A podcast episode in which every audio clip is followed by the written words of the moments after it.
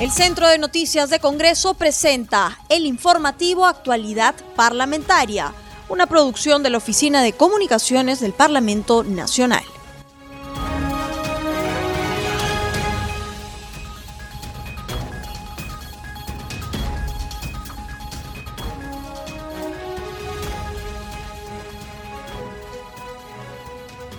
¿Cómo están y bienvenidos a Actualidad Parlamentaria? Este programa se transmite en las regiones de Arequipa, nos escuchan en La Voz del Valle, en Ayacucho a través de Radio El Pueblo, en Cusco a través de Radio Vilcanota y en Huánuco a través de Radio Shalom Plus. Mi nombre es Anaís Uceda y los estaré acompañando en esta hora informativa. ¿Cómo están y bienvenidos al programa Al Día con el Congreso? Mi nombre es Anaís Uceda y los estaré acompañando en esta hora informativa. Hoy, muy temprano, la Comisión de Economía se reunió para recibir a tres ministros de Estado. El titular de la cartera de Trabajo, de Agricultura y de Economía estuvieron presentes en la mesa de trabajo para ver la nueva ley de promoción agraria. Y justamente en la línea telefónica me encuentro con el congresista Ricardo Burga, miembro integrante de esta comisión. ¿Cómo está, congresista? ¿Cuáles fueron los puntos en agenda en este segundo día de, de mesa de trabajo que ha tenido la Comisión de Economía? Por fin el Ejecutivo, a tanto requerimiento que hicieron muchos congresistas, incluido el que habla, por fin el Ejecutivo ha presentado una propuesta que para mí es incompleta, pero por lo menos ya hay un avance, por lo menos ya entró el Ejecutivo a jugar este partido del cual se había desentendido desde hace 15 días y esto creo que va a ayudar a poder tener una propuesta, esperemos, si fuera posible, hoy día en, el transcurso de la noche o a fin de quizás ver la posibilidad de someterla a consideración del Pleno el día de mañana. Sin embargo, congresista Urga, ya la presidenta del Parlamento Nacional, la congresista Mirta Vázquez, ha indicado que antes de convocar el Pleno se necesita un dictamen. La Comisión de Economía ya tiene un consenso, una fórmula legal sobre la nueva ley de promoción agraria todavía no hay ningún consenso, por eso te digo, en el transcurso del día y esperemos que en la noche ya tengamos un dictamen. Teniendo el dictamen, podemos este, informar a la presidencia a fin de que se convoque un pleno de emergencia el día de mañana, a ver si podemos aprobar el dictamen. El punto en controversia congresista Burga es en torno al tema remunerativo. Mientras que los trabajadores exigen un aumento en el salario, los agroexportadores solicitan que sea sobre la base de, un, de una remuneración mínima vital un bono del 15%. ¿Cuál sería la solución o la alternativa que está proponiendo tanto el Ejecutivo como el Legislativo sobre esta materia? A ver, lo que está proponiendo el Ejecutivo es 20% de aumentos como bono no remunerativo sobre el básico. Esto implicaría eh, aumentar de 39 a 45 soles. Pero tampoco no se está tocando el tema de, salud, no el Ejecutivo no toca el tema de salud, no, tema el, no toca el tema de alimentación y movilidad, que son también temas importantes para el trabajador agrario. Ahora, la propuesta también incluye la reducción del impuesto a la renta, ¿no? Entonces, la propuesta es que del 2021 al 2024 este, se mantenga el 15%, del 25 al 27 suba a 20, del 28 al 30 suba a 25 y del 21, del 31, perdón, a que paguen lo que todo el mundo paga, 29.5%, ¿no? Sin embargo, congresista, en el dictamen de la comisión multipartidaria que estuvo en debate la semana pasada, sobre el tema de salud ya se había incrementado, por lo menos se había la diferencia para las pequeñas y las medianas empresas y las grandes empresas sobre el tema de, de los aportes a e-salud. ¿Usted cree que en ese nuevo dictamen también se va a mantener el tema de los aportes a e-salud, sobre todo el tema diferenciado? Va a ser parte del debate, Anaís. Para el Ejecutivo, los personas agrícolas, eh, aparentemente por lo que manifiesta su propuesta, el Poder Ejecutivo solamente debería ser atendido por el CIS, no por el salud. Sin embargo, hay un descuento que se le hace al trabajador por el salud. Es un tema que hay que aclarar y hay que puntualizar. Podría entenderse también de que el trabajador, mientras que esté trabajando, tiene salud y apenas deje de trabajar, cuente con el CIS, pero no es, la reacción de la propuesta no, no está muy bien confeccionada, no muy bien redactada. En todo caso, habría, habría que precisar eso y cuánto es lo que debería de pagar exactamente el micro y pequeño agricultor o exportador con respecto a, las grandes empresas.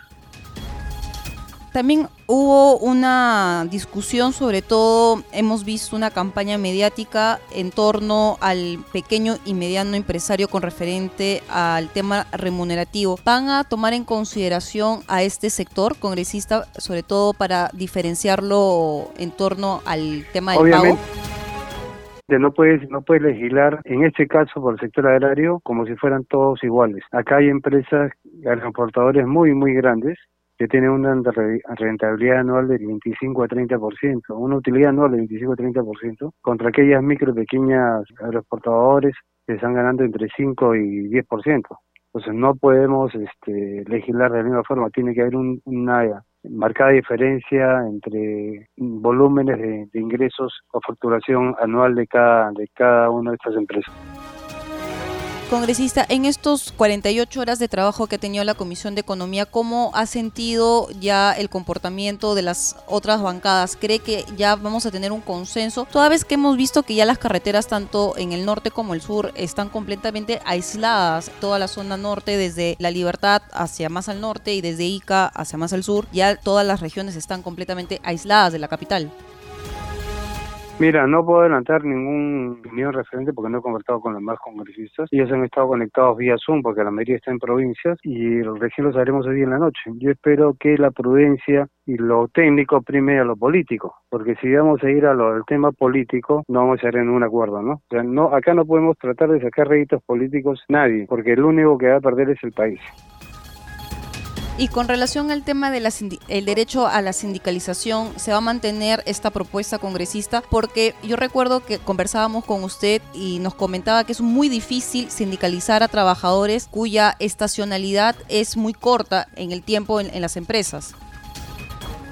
Así es hay que buscar la forma, pero el derecho sindical hay que resguardarlo. Es la única forma de que los trabajadores también vean que este, puedan eh, efectuar los reclamos con a través de que alguien que los represente y evitar eh, y evitar cualquier acto de, gobierno o cualquier acto vandálico que se pueda estar dando ahora, ¿no? ¿Y cuál sería el mensaje para el empresariado toda vez que estamos perdiendo confianza en este sector congresista? Bueno, acá hay dos, dos temas que hay que señalar, ¿no? Hoy día el empresariado está pagando la irresponsabilidad de muchos años. No todos los empresarios, ¿eh? Algunos que han querido ser el Pepe, el famoso Pepe Lido, que han explotado o han creído que los trabajadores agrarios son esclavos. Y ellos están pagando esta consecuencia. Pero además hay un segundo componente acá, que hoy día el partido Morando está cosechando lo que hizo contra Merino. Porque al avalar las marchas contra Merino han abierto una puerta muy peligrosa para que todos ahora salgan a las calles o a las carreteras a protestar. Y eso es lo que no midió el Partido Morado. Y están hoy día cosechando lo que sembraron. Hoy ya se anunció que los productores agropecuarios han anunciado una huelga eh, nacional el día 29 congresista. Esto se suma además a la toma de carreteras tanto en la Panamericana Norte como en la Panamericana Sur. ¿Cree usted que para el cierre de esta legislatura tengamos un humo blanco, una nueva ley de promoción agraria que satisfaga las demandas de los dos actores involucrados, los trabajadores como el sector empresarial? Yo espero que sí, y por la salud del país así lo espero, y por la tranquilidad de miles de familias en el interior del país, no solamente eh, los agricultores, sino aquellos que quieren regresar a, sus lugares de origen para pasar una Navidad tranquila y que hoy están varados en la carretera, ¿no? justamente congresista, ¿cuál sería su llamado por estas fiestas navideñas, toda vez de que hemos visto que hay 48 horas de bloqueo total? No se puede ingresar. Representantes eh, de los trabajadores del agro como a los empresarios y al Ejecutivo, hacer un armisticio, si se quiere llamar así, donde todos regresen a la anterior posición, mantener el statu quo de paz laboral, de no interferir en las carreteras, de que la policía no intervenga a fin de evitar la represión y sentarnos en una mesa abierta y franca para poder sacar adelante este proyecto, porque si no va a ser muy difícil aprobar algo estando con la tensión de que pueda haber un fallecido en cualquiera de los dos zonas del país, en el norte o en el sur. Y eso sería lamentable en vísperas de una noche buena, ¿no? Finalmente, congresista, antes ya de culminar esta entrevista, ¿cómo va a quedar el tema de las pensiones para los trabajadores? Sabemos que la antigua ley tenía tres aristas, el tema remunerativo, el tema de, eh, las exoneraciones tributarias para los agroexportadores, pero también había el tema pensionario de los, de los trabajadores. ¿Cómo está quedando este último tema?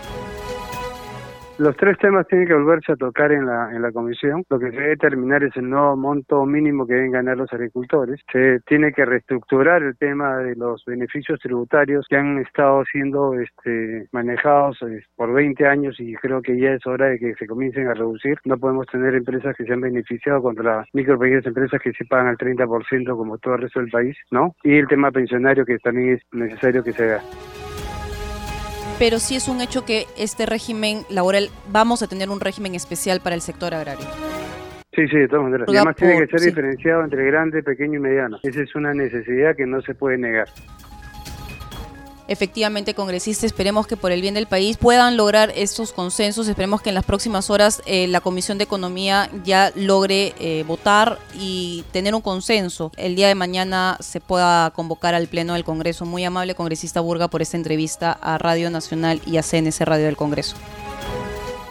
Te agradezco y deseo a través tuyo eh, mandar un efectuoso saludo por fiestas navideñas, que todo sea tranquilidad, paz y sobre todo progreso para el país el próximo año. Una feliz Navidad para todos ustedes.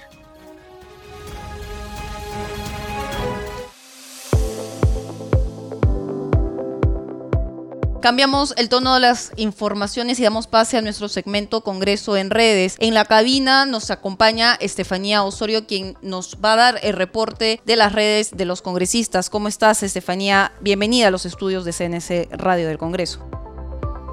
Hola Naís, ¿cómo estás? Un saludo a todos tus oyentes de CNC Radio y a todas las provincias del país que nos escuchan a esta hora. Un placer visitarte nuevamente en tus estudios para iniciar un repaso más por las redes sociales de los congresistas de la República y del Parlamento Nacional.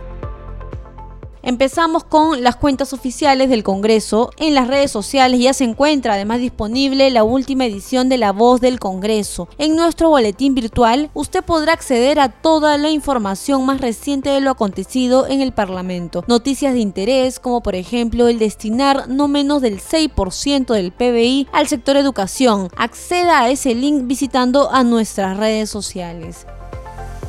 Seguimos con el distrito de Majes, que está ubicado en la provincia arequipeña de Cayoma, que estuvo aniversario además. El congresista Hipólito Chaiña compartió en Twitter un mensaje. Mi fraterno saludo a mis hermanos majeños por su vigésimo primer aniversario y larga vida para esta hermosa ciudad de Majes. He presentado una moción de saludo en la sesión del Pleno del Congreso por su aniversario. ¡Que viva Majes!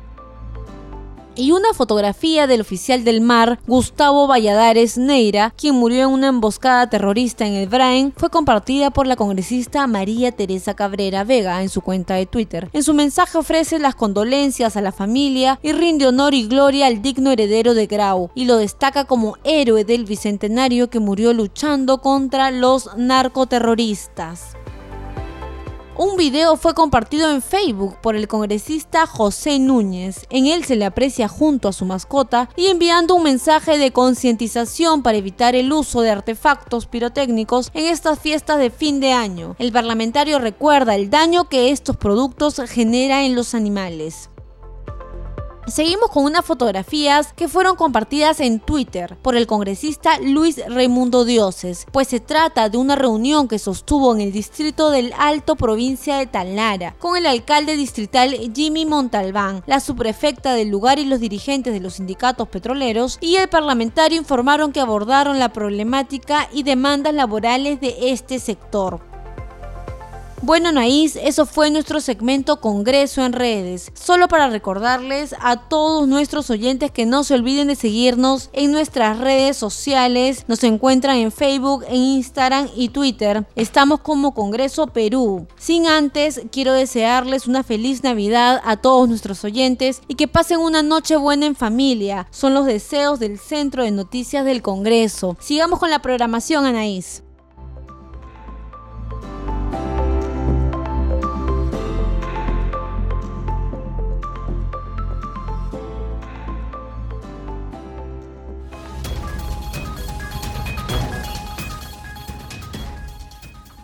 Continuamos con el desarrollo de las noticias. Los trabajadores agropecuarios han anunciado un paro nacional este 29 de diciembre, ello a raíz de que están exigiendo una nueva ley de promoción agraria. Justamente sobre este tema estoy en la línea telefónica con el congresista Lenin Bazán del Frente Amplio. Congresista, gracias por atendernos. El Pleno del Congreso tiene una gran responsabilidad esta semana que tiene hasta el 29 de diciembre que se ha ampliado la legislatura para aprobar tanto en la Comisión de Economía como ya en el Pleno del Congreso. ¿Cómo van las negociaciones tanto con los trabajadores como también con el sector empresarial, congresista Bazán?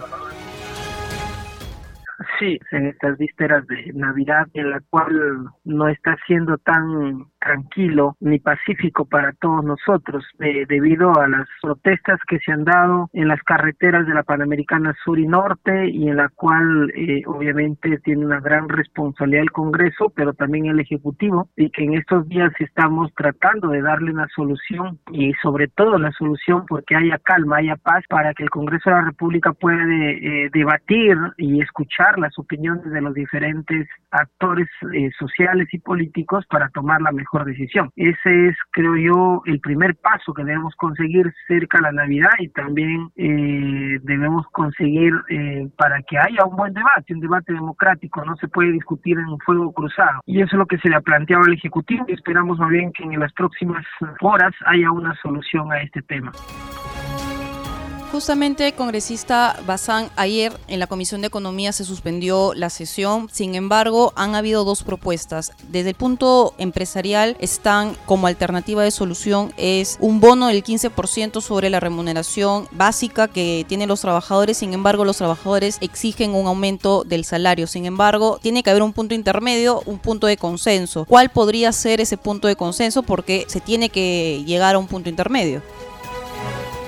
Yo creo que el punto de consenso está en establecer un salario justo eh, que supere la canasta básica familiar eh, de cuatro personas, que normalmente son el promedio de las familias de trabajadores agroexportadores, que según el INEI el año pasado era 352 soles cada uno. Esa es como una remuneración base, ¿no? Una remuneración básica y sobre eso ya incluir pues los beneficios laborales que corresponden de acuerdo a ley. Por otro lado, eh, es importante quedar claro cómo como país, como país, el tema del régimen tributario de las medianas y grandes empresas que deberían ya pagar sus tributos a partir de este momento o máximo, como lo ha dicho el gobierno, que no quiere hacer dar eh, cargas tributarias a las empresas por la crisis sanitaria y económica que vivimos, al menos que solamente esto eh, se amplíe hasta el 2021 y de tal forma que el 2022 ya tengan que pagar sus impuestos de manera eh, total y el Estado pueda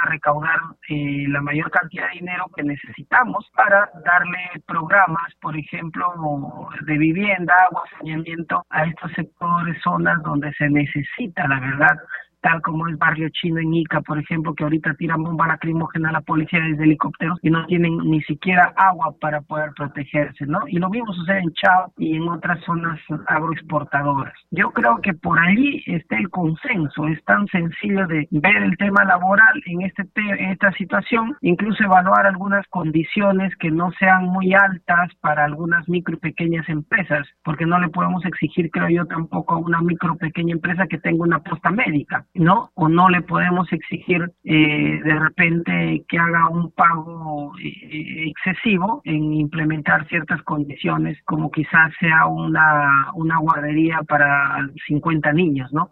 que es casi como costear un, un jardín, una, educación de nivel inicial. En fin, entonces por ello creo que eso se debe evaluar. Para eso tenemos pues la propuesta también del Ejecutivo que debería hacernos llegar, pero que hasta la fecha no lo hace.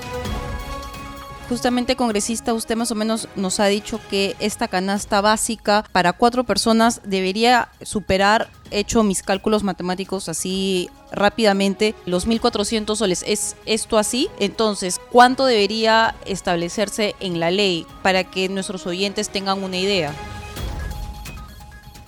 Sí, algo así, salvo que el, el INEI, el Ministerio de Economía y Finanzas, que hoy ha venido al Congreso de la República, también nos, nos traiga una información detallada de cuál es la actualización de esa edad al 2020, por ejemplo, o pensando aproximadamente al 2021 porque cada año esta canasta sube, ¿no? Entonces, mm, pero esa es la, esa es una idea mía que se me ocurre para encontrar el consenso ante de repente los 70 soles que pide la masa trabajadora y que ya los empresarios han dicho que no lo van no van a acceder, que les es inviable o incluso el ejecutivo ha mostrado su disconformidad congresista Bazán, en una entrevista radial, el presidente de la República, el presidente Sagasti, sostuvo que la responsabilidad lo tiene el Parlamento Nacional, dado que es su función constitucional el legislar. El Ejecutivo, más bien, es ejecutar las leyes. En esa línea de ideas, él sostiene que la solución la tiene el Parlamento Nacional. ¿Usted concuerda con esta opinión que tiene el presidente Sagasti en torno a la problemática eh, del agro?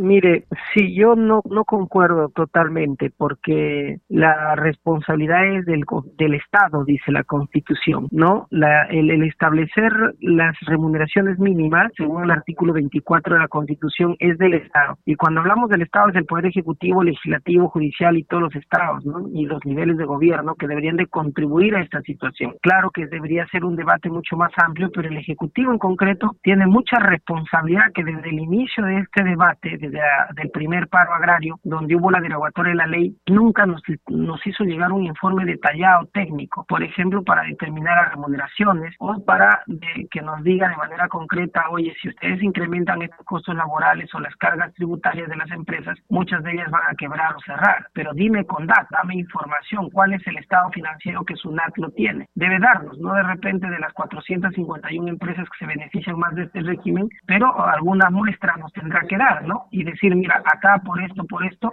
puede suceder o no puede suceder, así que ustedes legisladores tomen la mejor decisión. Y además la idea era coordinar con el Ejecutivo para que no se dé una ley que más adelante sea observada. Y si entonces ahí también puedo decirle al señor Sagasti que la función del Ejecutivo no solamente es ejecutar, sino también es observar leyes, tal como lo está haciendo hasta ahora. Entonces ahí viene la, el consenso eh, con anticipación.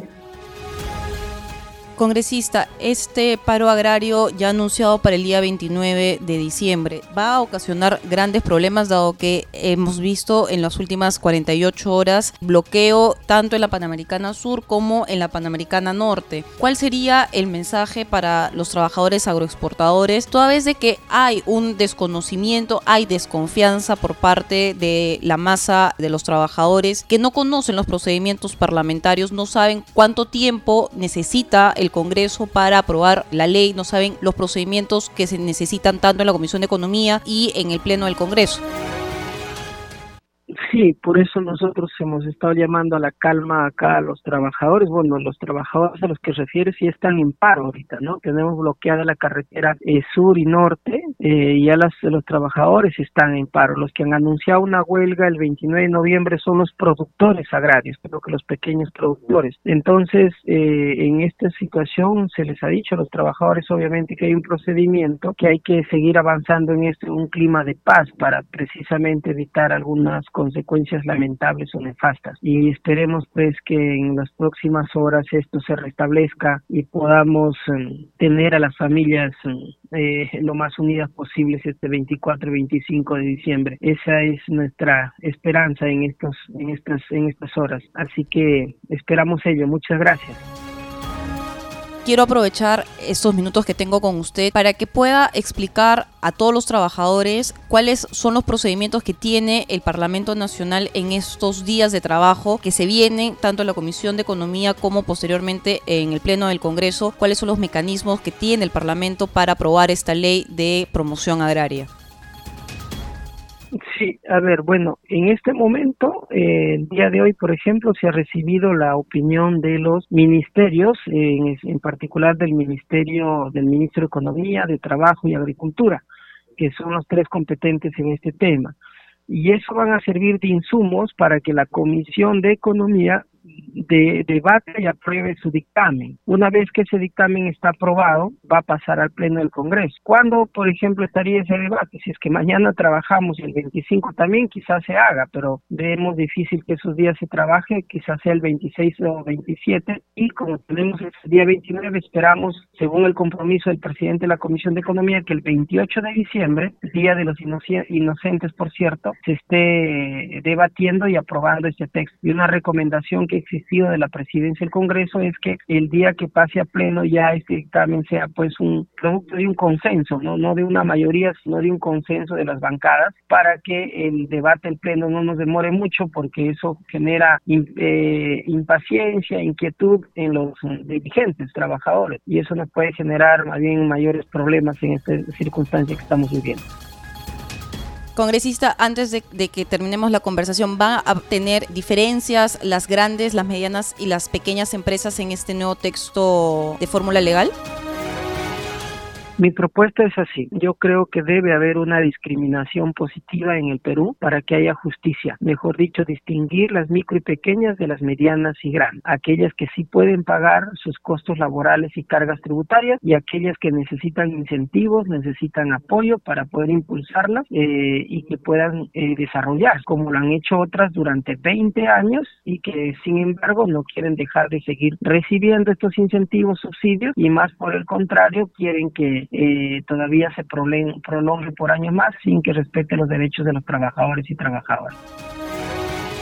Muy amable congresista, Bazán por esta entrevista a CNS Radio del Congreso y Radio Nacional. Hasta aquí fue actualidad parlamentaria. Me despido, no sin antes indicar que este programa llega a las regiones de Junín, en Chanchamayo, nos escuchan en Radiovisión, en La Libertad, a través de Radio San Juan, en Lima Metropolitana, en Radio Eco y en Pasco, a través de Corporación Cerro de Pasco. Conmigo será hasta el día de mañana.